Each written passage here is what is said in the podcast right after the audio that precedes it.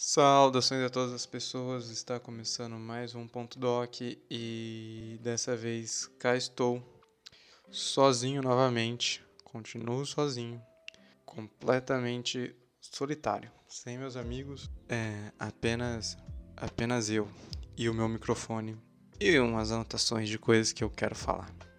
Nesse momento, talvez eu já esteja questionando se são realmente amigos. Brincadeira. Não estou. Eu, na verdade, estou gravando esse episódio logo em sequência do, do outro, então é, é, é isso. Mas, bom, é, vão ser três episódios, três monólogos. Eu sozinho. Eu comigo mesmo. É... Enfim, a gente vai falar agora de um outro episódio do Sankofa. E se a gente começou com aquele é, quinto episódio sobre Gana, e eu tenho um adendo, assim, que na verdade eu acabei mais problematizando o episódio do que falando do episódio em si. É, que eu não falei nem tanto da questão dos tambores, do que os caras estão lá para ver os, os escravizados retornados do, do Brasil. Quer dizer, eu falei, mas eu nem me aprofundei muito, mas spoiler, é, é, não tem nada. Eu fiquei na expectativa assim, né? De caralho, os caras vão encontrar um negócio que é super brasileirão lá no meio da África. Não tem, não mostra nada desse tipo.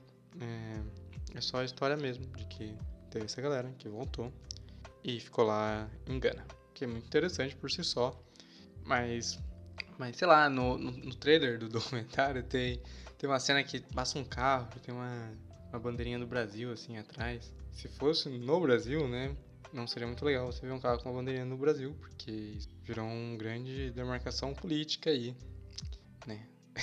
Mas na África é um pouco diferente essa questão aí e eu fiquei esperando, pô, os caras vão encontrar um rolê brasileirão lá e o que eles encontram é uma, uma dança. Quer dizer, né? Não tô aqui. Porra, dança é importante. Não posso falar palavrão aqui, mas. Catapimbas. É, dança é muito importante na cultura africana. Então, muito legal que eles acharam uma dança. Mas, mas bom, né? Se você acha que conhece questão é, é, culturas afro-brasileiras, mundo da dança, acho que já é meio que um, um pressuposto. Mas bom, vamos lá. E novamente, que pô, parece que eu super relativizei a parada. Não, é só tô, só tô brincando assim, que eu tinha uma expectativa e que não foi atendida, tá ligado? Eu achei que eles iam entrevistar alguém, pá, e não entrevista. E esse foi o primeiro episódio que eu assisti também, né? Então eu tava na expectativa que seria outra parada, né? Eu achei que ia ser um, um, um vlogzão, né? Igual eu falei, que eles iam entrevistar pessoas, que eles iam nos lugares. Mas só mostra foto. E, e artes antigas ou novas artes. E as animaçãozinhas. Tem uma animação por, por episódio, né? Contando um mito. Então, pra mim rolou uma, essa quebrinha de expectativa aí. Mas é, tem os tambos, tambons, tambons, tá bom, é, que são esse povo africano, que é formado por, por brasileiros, quer dizer, por, por africanos que voltaram para África não sei o que define um brasileiro, né? crise existencial agora.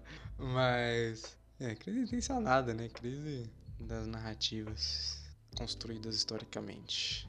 Mas bom, agora vamos para o segundo episódio aqui que do ponto doc e o segundo que a gente vai olhar com um pouco mais de atenção, que eu já fiz umas críticas prévias, eu não, não me aguentei, que é o do Senegal.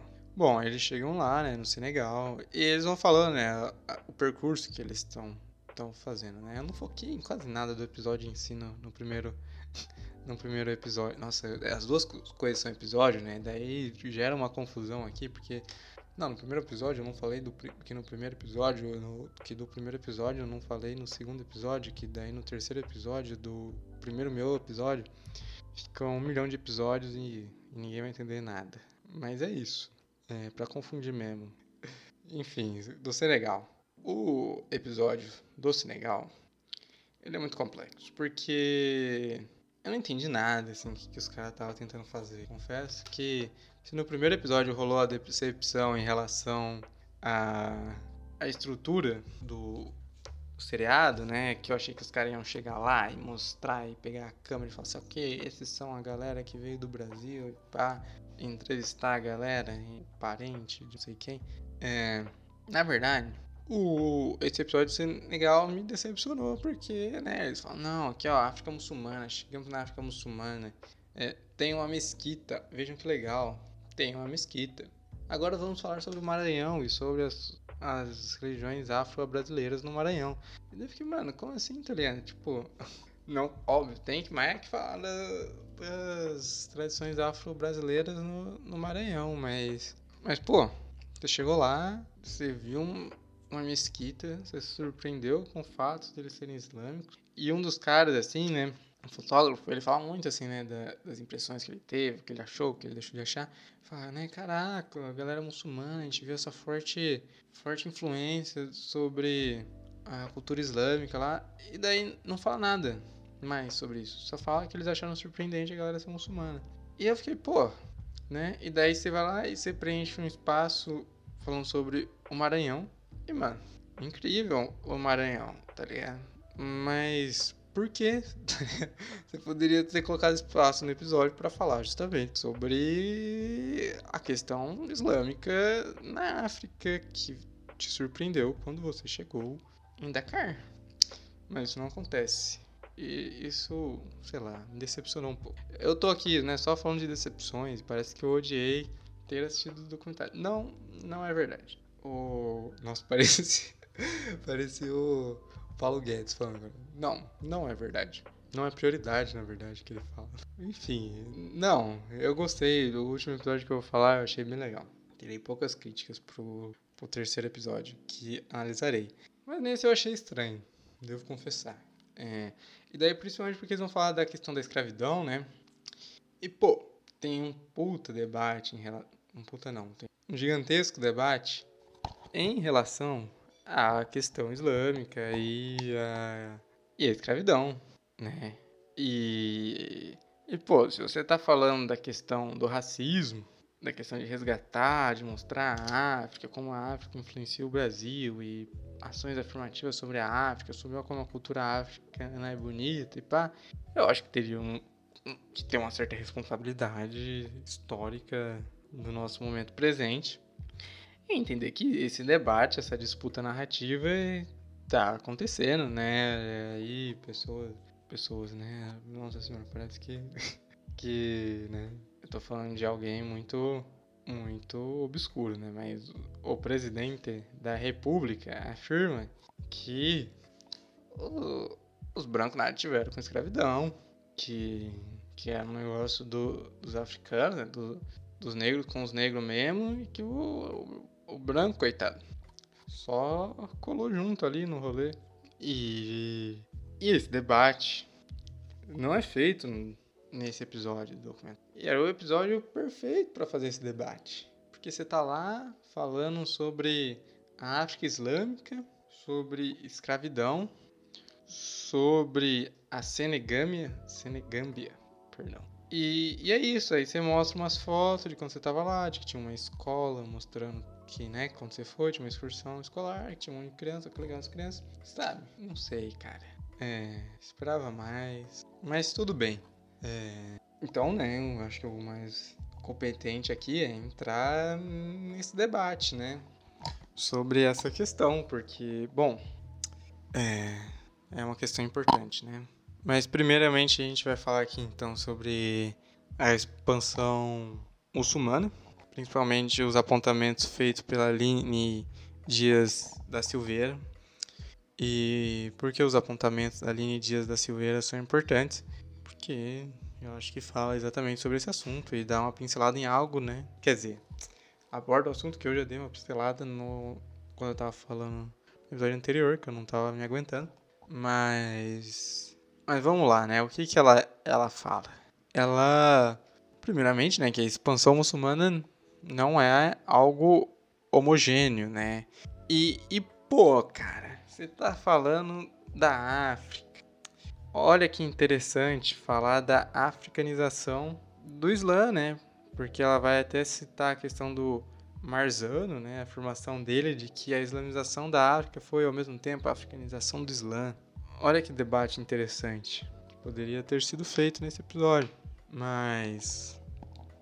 Mas bom, é, você tem a questão ali da, expansão não homogênea e também o entendimento de que a África, a Ásia e a Europa têm relações de comércio, diplomacia e guerra desde a antiguidade e que toda a questão que vai acontecer ali no Oriente Próximo, ou Oriente Médio, ou é, na cultura árabe do, do Islã, vai ter toda uma troca ali com o norte da África, principalmente porque o Mar Vermelho, né, ele tinha essa função de ponte cultural árabe e africana. Então, a partir de 1661, quando os Omíadas é, fazem ali. É, é, como eu posso dizer, né? fazem o quê? Enfim, quando eles iniciam é, a expansão do Islã é, no norte da África, que vai chegar até na Península Ibérica e até na China. E, e né, o Islã na China hoje em dia é, é um assunto extremamente polêmico que eu nem me arriscaria falar sobre. Mas, mas bom, a, a islamização na África foi uma islamização lenta. É, não foi como a conquista da Síria, por exemplo. Os caras chegaram dominando tudo. Na verdade, na islamização da, da África tem toda a questão da influência no comércio. É, a islamização, como já disse, não homogênea. É, tem muito a ver com as elites, com uma aristocracia urbana. É, é essa meio que a islamização que vai acontecer ali no norte da África, nesse momento inicial. É, sobre a cultura africana né, e os impactos ali com a questão do Islã, o Islã, né, no Corão, não permite a discriminação pela nacionalidade ou cor, né? Mas algumas coisas surpreenderam eles, principalmente a questão da nudez das mulheres, é, gerou um certo estranhamento aí ao Islã. Mas ainda assim eles tinham muita curiosidade, principalmente por conta do ouro no Mali. Então tinha essa curiosidade em conhecer a, a região do Mali. Sobre as resistências, né, a expansão islâmica, o principal a ser destacado é a questão dos berberes, que resistiram muito. Inclusive, né, como eu vou dar um destaque aqui, quer dizer, estou dando um destaque aqui, o, quando rola, né, o domínio ali do Islã na Península Ibérica, os berberes migram também, né, para a Península Ibérica e quando eles se revoltavam no norte da África, simultaneamente sempre acontecia revoltas na Península Ibérica também, né, estavam sincronizados aí na revolta. E enfim, né, o Islã ele se configura muito com essa religião das elites, que na e urbana, né, e, e que vai passar do, das elites para os subordinados e, e o campo vai acabar também recebendo de forma muito lenta e gradual é, essa islamização, mantendo ainda muitos cultos tradicionais, principalmente aí quando a gente fala da questão do Songhai. E bom, né, tem toda a questão do norte da África, que é através do norte da África que se chega na Península Ibérica e a fundação, a criação, a história de Portugal está completamente relacionado com a reconquista, por exemplo, da Península Ibérica. E aí que fica meio incômodo em relação a, ao documentário, né? Porque você está falando das raízes do Brasil. E daí, pô, você acaba acreditando numa ideia né, que o Eduardo Said vai criticar, né? A questão da invenção do Ocidente. E, e achando que essas culturas, né, do portuguesa, que a gente entende né, como ocidental, não tem influência com aquilo que você está vendo ali naquele momento, né? Com o Islã daquele local em que você acabou de chegar. Porque você não está procurando pelo Islã, você está procurando pela, pela, pelo Brasil na África. Então, não sei, eu acho que, pô, faltou aí mesmo um, um, foco, né? E o engraçado aqui, né? Que é bom ressaltar, é, né, mas o cara que vai invadir a Península Ibérica é o Tarek. e é inclusive o nome de um dos meus melhores amigos, que inclusive participou do primeiro ponto doc de todos, em que a gente falava sobre um podcast, um podcast. A gente falava no podcast sobre um documentário muito maluco sobre um experimento que estavam tentando ensinar linguagem para um chimpanzé, enfim, que inclusive foi o Tarek que achou esse documentário super aleatório. E, bom, lembro muito aí desse dia como se fosse ontem, Inclusive, saudades, outras épocas, sem pandemia, sem, sem tudo isso aí que tá aí, né? Enfim, saudades. Mas, mas bom, né? O Tarek. É, inclusive o Tarek, é, que tem esse nome, não tem esse nome por acaso, né? A família dele é de origem curda, que hoje em dia é famosa aí pela revolução no Kurdistão. Revolução anarquista, será? Mas bom, é... enfim, né? Acho que era essas críticas que eu tinha para fazer. Mas outra coisa muito importante que a gente, quando a gente está falando ali, né, da, dessa do tema abordado por esse comentário é que eles estão numa re região que está muito perto ali do Império Songhai, né? O Império Songhai ele ele é, é um poderoso estado que vai ficar mais nas margens do rio Níger. No entanto, é, uma partezinha dele pega o que hoje é o Senegal. E não só isso, como toda a questão da escravidão é, tá muito relacionada com o Império Songhai. Então eu vou falar mais da questão da escravidão mais pra frente. Ainda hoje. Ainda hoje. Ainda agora. Mas. Mas enfim, o Império Songhai, né? Eu puxo aqui o texto de Sekene Mod Sissoko. Complexo pronunciar esse nome, então peço perdão se falei completamente errado. Se eu falei um pouquinho errado, é entendível, porque é realmente um nome diferente do que eu tô acostumado. Mas enfim, o Império Império Songhai, né? A capital era Gal. Só consigo pensar na Gal Costa toda vez que, que vejo esse nome. Mas Gal Costa Ocidental da África. Olha só, que piada terrível. Mas nem, nem é costeira Gal, na verdade, né? Mas enfim. nem é costeira Gal. Ai, meu Deus. É, enfim, era a capital do Império no século XVII. É, e daí tem uma forte questão do, do mercado cosmopolita em Gal, a questão do mandingo, mandigo, é, que entre 1285 e 1300 vai conquistar Gal. Em 1325 é, tem a primeira mesquita em Gal. Mas o, o principalzão mesmo aqui, para falar do, dessa história do Songhai, vai ser o Suni Ali. Suni Ali. Enfim, peço perdão novamente que ele vai derrotar os Mosses, ele morre em 1942, mas quando ele morre em 1942, o Songhai já é um grande império centrado no Níger, no Vale do Níger.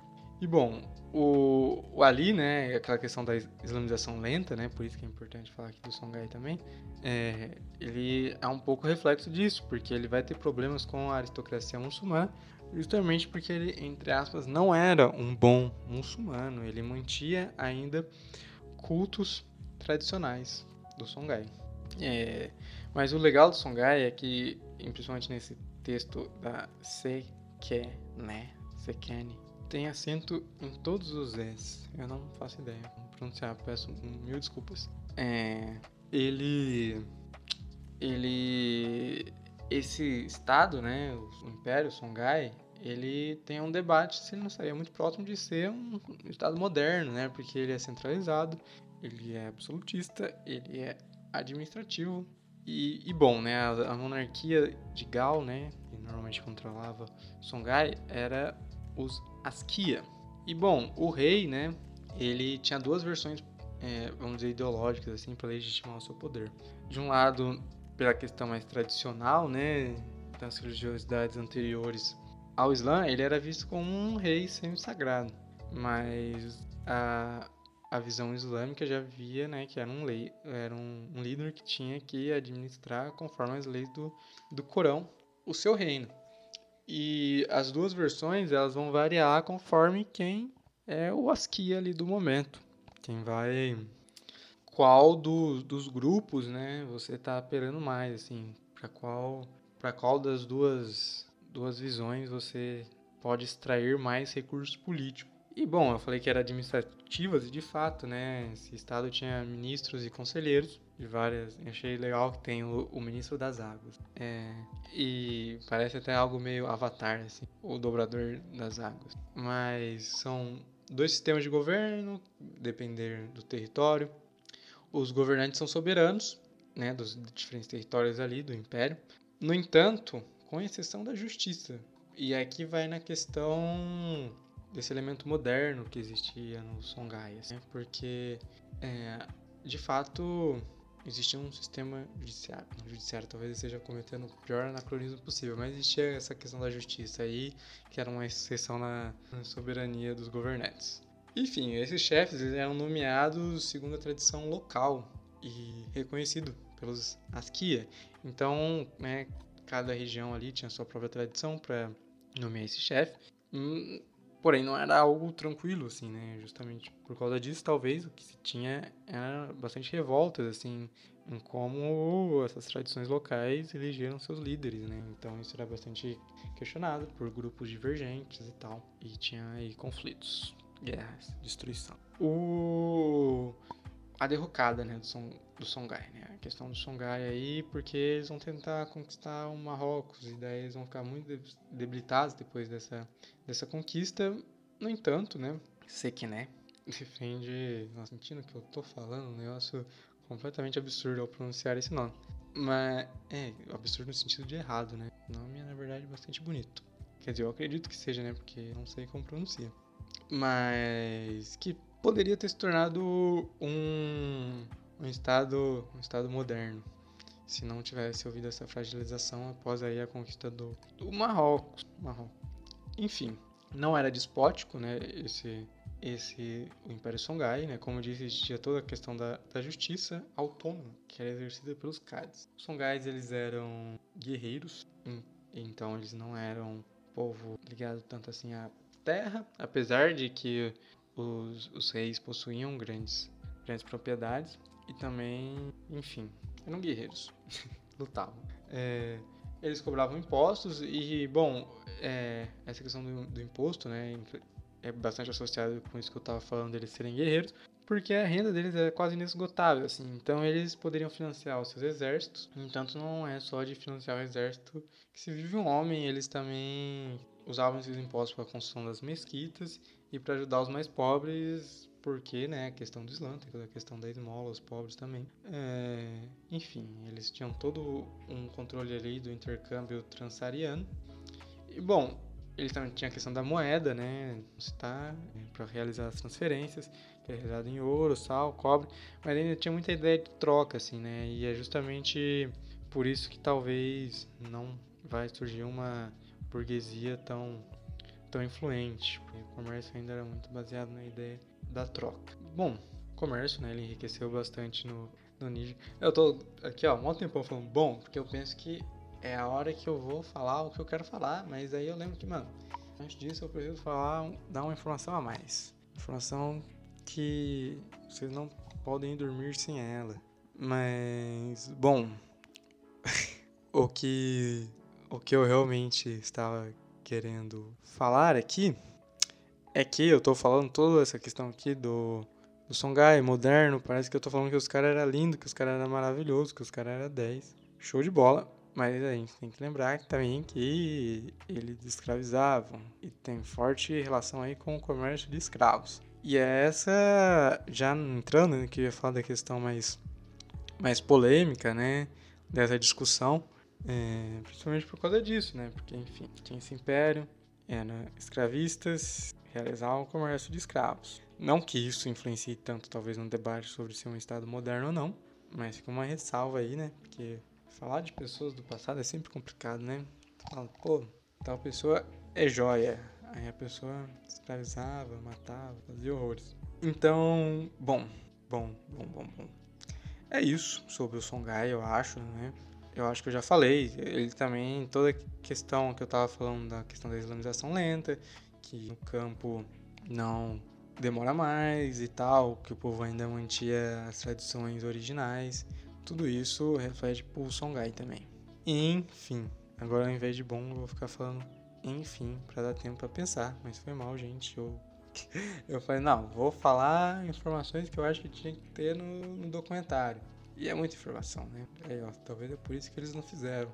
Então, aqui, ó, no meio da crítica, eu percebo que eles estavam certos. E que o certo é realmente você dar pouca informação, dá muito menos trabalho. É isso. O podcast. Não, brincadeira, vamos falar aqui da questão do, da, da escravidão. e do islamismo, principalmente aqui para falar sobre essa polêmica atual, porque sim, e eu puxo aqui o Paul Levi-Joy, Levi-Joy, todo nome eu vou falar errado, é bom entender isso. É... Porque o que ele vai falar, né? Que essa questão da escravidão, antes de 1600, a escravidão já era, de certa forma, sim, bastante fundamental, principalmente na savana setentrional da África ali, e que existia a tendência da escravidão expandir, e que existia o tráfico muçulmano de escravos, que ele pode ser pequeno, mas ele era regular, ou seja, pequeno, a gente fala assim, em relação ao tráfico atlântico, que vai surgir depois com a influência dos portugueses. Inclusive aqui já entra nesse debate, né? Já não tem culpa de nada, mas o que aconteceu na verdade foi uma expansão, né? Houve a expansão, houve um, um salto nesse comércio de escravizados. É, então ele era pequeno em relação ao comércio que acontecia depois do Atlântico. Mas se você está escravizando uma pessoa, você está escravizando pessoas demais. Deveria escravizar ninguém. É, e tinha muita questão da escrava mulheres, né, que era percebida por viajantes, principalmente os portugueses. Porque, outro debate que a gente vai entrar aqui, a escravização que acontecia no, no mundo muçulmano não é a mesma que a gente entende no mundo, no mundo brasileiro, esse mundinho Brasil. É, na verdade, a questão do Islã tem muito mais relacionado também com a escravização das mulheres, do trabalho doméstico, vai ter no Brasil também de fato, mas das concubinas, também, enfim, de, de alguns cargos até administrativos e também dos camponeses, das plantações e tudo mais. Mas, mas tem esse elemento forte da escravização das mulheres também, é, que eram às vezes priorizadas em relação à escravização dos homens. E é no século XVI é que rola o apogeu né, do, da escravização no Império Songhai, que eu estava tanto falando antes. E, enfim, né, na costa oriental da África não era ainda tão importante no século XVI o comércio de escravização, de escravizados, que vai acontecer principalmente com a influência dos portugueses. E, bom, quando a gente for falar do último episódio que a gente tem para falar aqui do, nesse documentário, eu vou falar um pouco mais dessa questão do, da escravidão no, na, na parte central da África, em outras regiões, é, e que, de fato, em outras regiões além do norte, é, tem uma expansão é, do comércio de escravizados com a chegada dos portugueses. Entanto, em alguns lugares, né, como a parte central da África, já existia um comércio, mas ele era pequeno e quando tinha os, portugueses, os portugueses, portugueses, os portugueses, é, ela é expandida.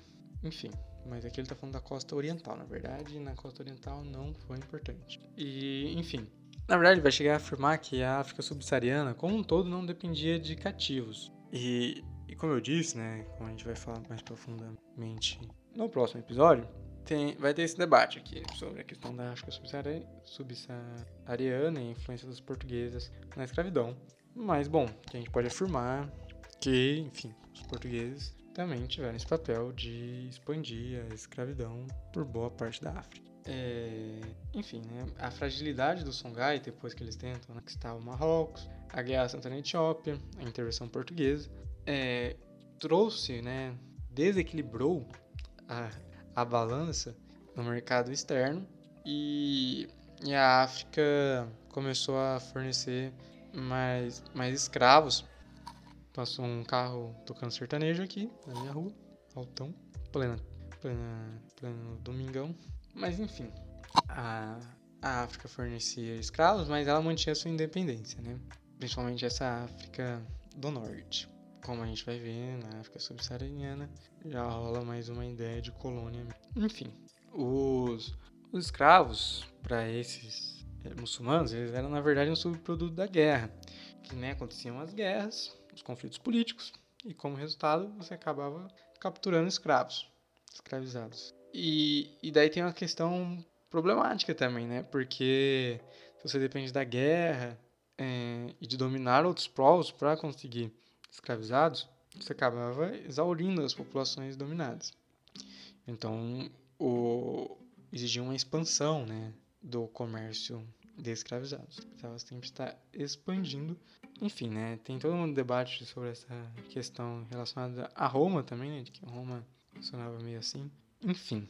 É, e daí, na questão dos muçulmanos e da escravidão, de fato, o Islã permitia que você escravizasse pessoas que não eram muçulmanas. É, mas os muçulmanos, que já estavam convertidos, eram homens livres. Na teoria, na prática não era assim. Vai ter todo um debate ali no século XVI, século XVII, de, de que na prática, né, essa, essa questão era outra, que isso era desrespeitado sim, que muitas pessoas que já eram previamente é, islâmicas, muçulmanos, eram, eram escravizados. E bom, é, isso era bastante uma polêmica para a época, mas acabava sendo um pouco previsível, porque o que eles faziam era, na verdade, uma divisão geográfica, de falar, ó, aqui é a terra dos, dos convertidos e para lá é a terra dos incrédulos, então para lá você pode dominar e escravizar. Mas a coisa não era tão homogênea assim. Essa divisão ajudava no comércio escravizado, fazia com que a questão ficasse mais sistematizada, mas acabava acontecendo esse conflito com a doutrina do Islã. Enfim, é... aí tem a questão, né, sempre polêmica, de talvez dar uma passada de pano para a escravidão. Fala, olha, a escravidão, como se existisse escravidão boa, né, a escravidão aqui, ela é menos pior. Mas é importante a gente ressaltar as coisas, porque daí as pessoas acham que escravidão na, na África, escravidão no Brasil, escravidão na Grécia, sempre tudo a mesma coisa, assim, que você vai ver sempre o cara no plantation levando chicotada e, e é isso. Na verdade não é, né? É, você tem toda a questão de que a escravidão muçulmana, ela permitia que não criava bloqueios para que os escravos se tornassem governantes até, e principalmente comerciantes que eles exigiam é que os comerciantes é, fossem muçulmanos e demonstrassem sua lealdade e tudo mais, e que os governantes tivessem origem aristocrática. Aí eles falam, pô, o cara é um escravizado, como que ele vai ter. É, comprovar que ele tem uma origem aristocrática? Aí é que tá, porque a, os filhos das concubinas, das mulheres que eram escravizadas para serem concubinas, poderiam é, afirmar a sua legitimidade como tendo uma herança aristocrática, o que já é algo completamente diferente do que a gente vai ver aqui no Brasil, né? Inclusive o próprio documentário vai tocar nesse ponto, né, das diferenças da escravidão. Ele não fala, né? Esse é o ponto. É, ele evita a polêmica.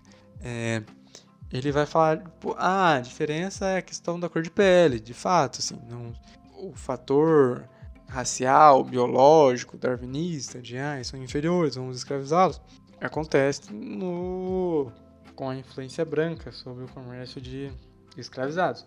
É, no entanto, eles não chegam a comparar, né? Eles não chegam a tocar no assunto, a falar, olha, o que era a escravidão que existia na África, o que é a escravidão que vai surgir através dos portugueses, enfim. É, mas então, né? E óbvio, o debate aqui não é falar de quem que é a culpa. Talvez falar que a culpa é, é quer dizer, exato, né? Não é falar de quem que é a culpa e também isentar as pessoas como o, o debate atual, apropriado um revisionismo histórico. Quer dizer, história é revisionista por si só, né? Mas um negacionismo histórico, melhor dizendo, de achar que os brancos nada tiveram a ver com a expansão e com e com o fortalecimento e a estruturalização desse comércio é, interatlântico de escravizados. É, e configurar, né, também, esse papel em configurar a escravidão como a gente conheceu aqui no Brasil. O que de fato teve, não, não dá para isentar. Assim como, óbvio, também não dá para isentar esses muçulmanos de, do comércio escravizado. Mas, bom, é, acho que era isso que eu queria acrescentar, né?